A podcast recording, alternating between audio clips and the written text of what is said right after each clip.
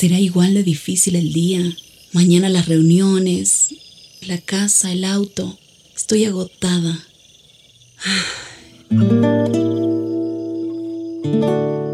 No importa cuántas cosas me hayan angustiado hoy.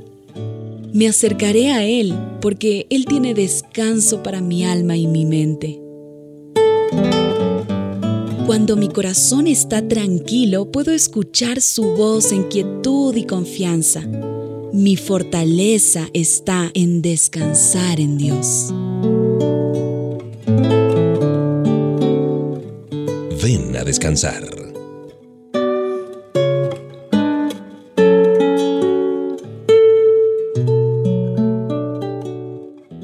Conversando contigo mientras disfrutamos de este tiempo especial y de la música sobre el problema de la pereza.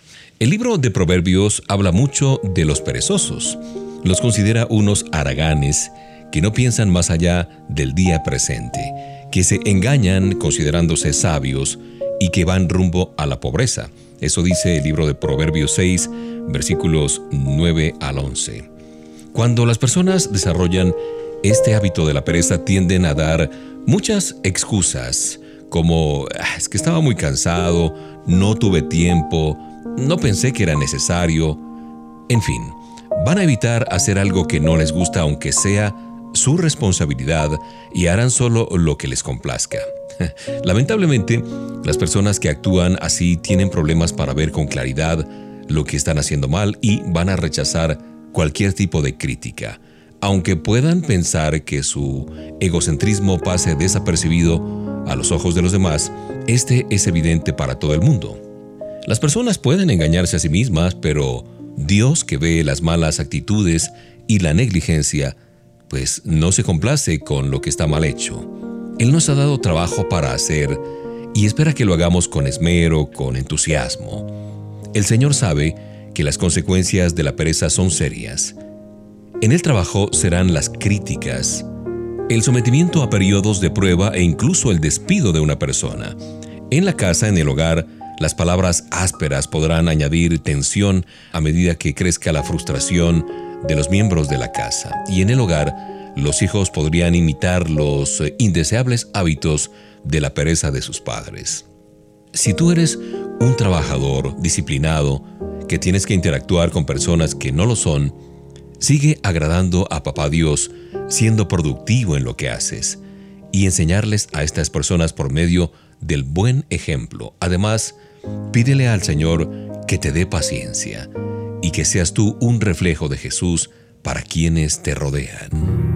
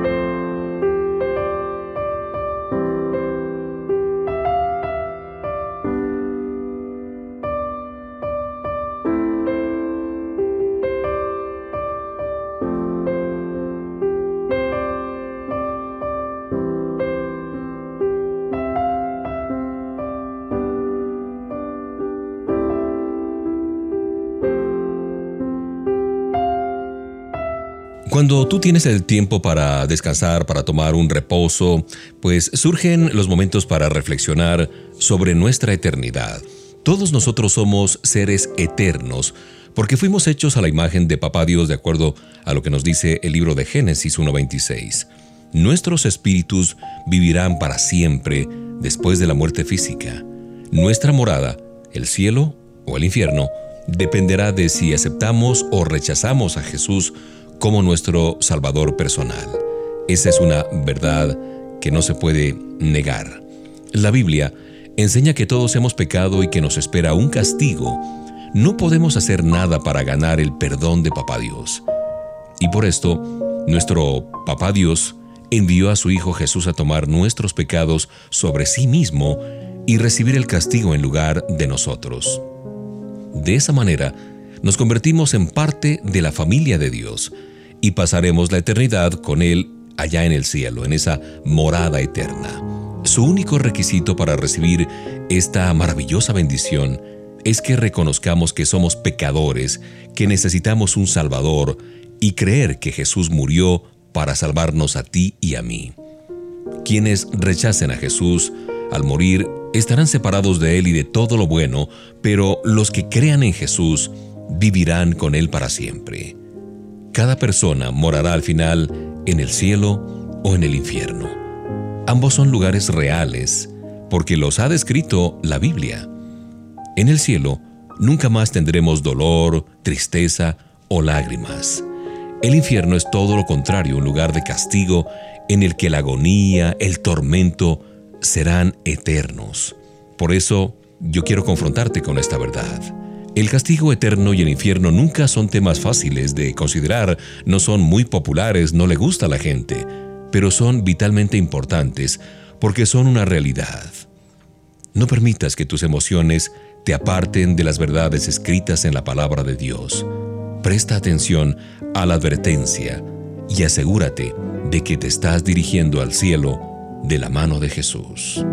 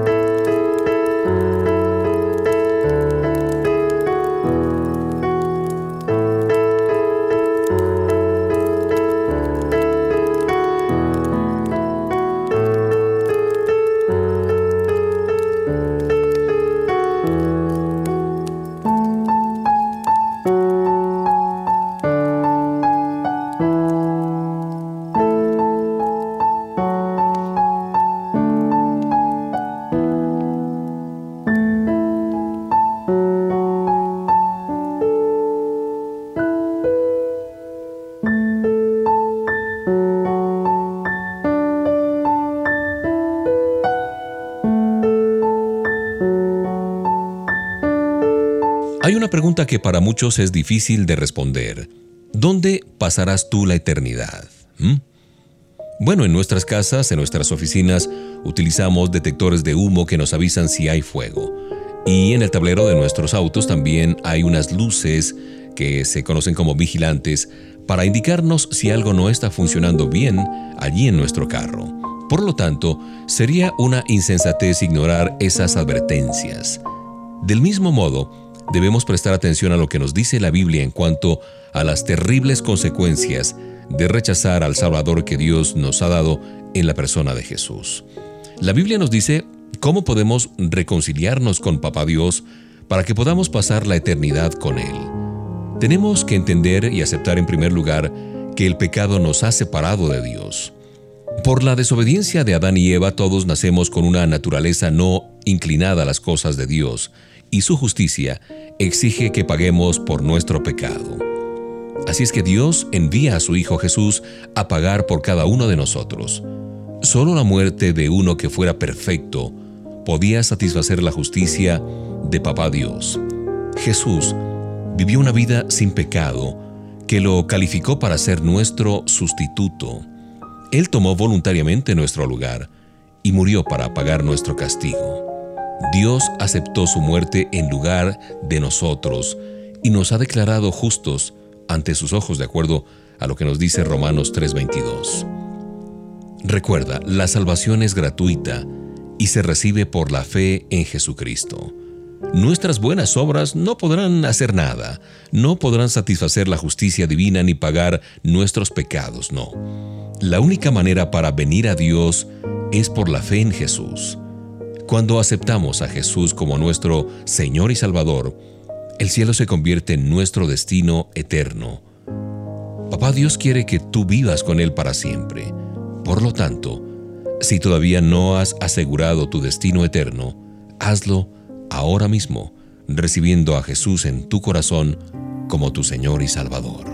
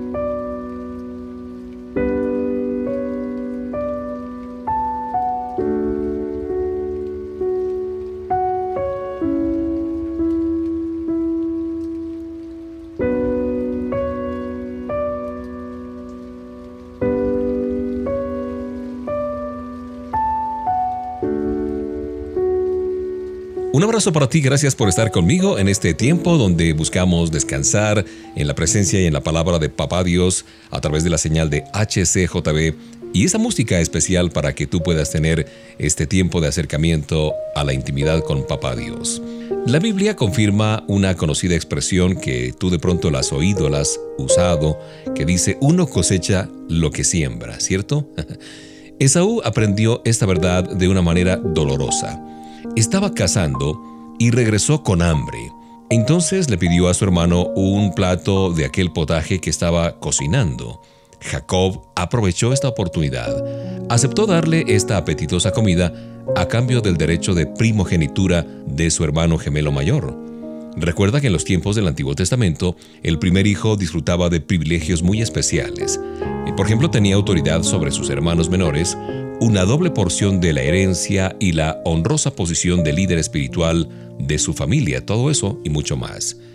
Pero Esaú decidió que alimentarse era más necesario en ese momento, más provechoso, y vendió su primogenitura por una comida. Más tarde lo lamentó al darse cuenta de lo que había hecho y de lo que había perdido, pero ya era demasiado tarde.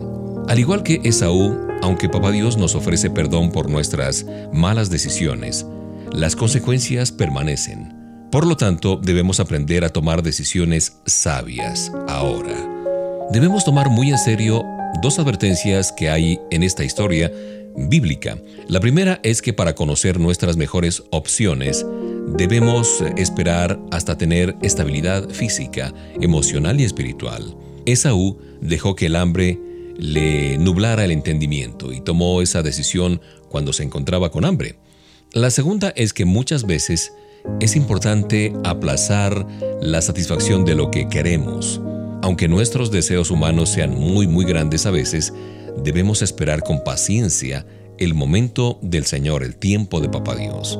Piensa en los anhelos que hay en tu corazón ahora mismo y pídele al Señor sabiduría, paciencia para tomar buenas decisiones en los momentos críticos. Con ello, haremos decisiones correctas.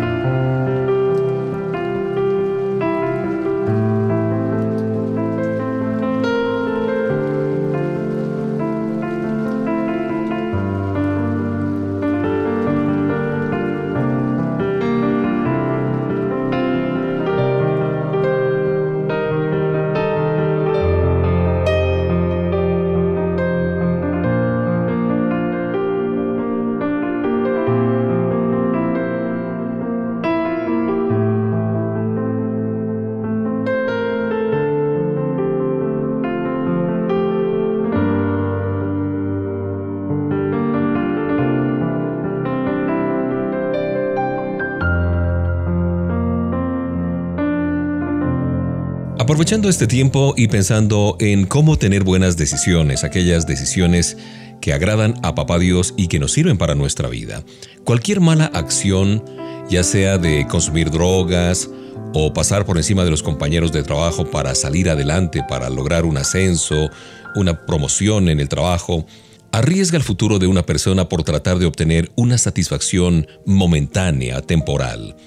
Aún las decisiones menos importantes pueden impactar el resto de nuestras vidas. Por lo tanto, debemos estar prevenidos contra actitudes que pueden llevarnos a sacrificar lo que es realmente valioso. Por ejemplo, dejar que los deseos nos gobiernen.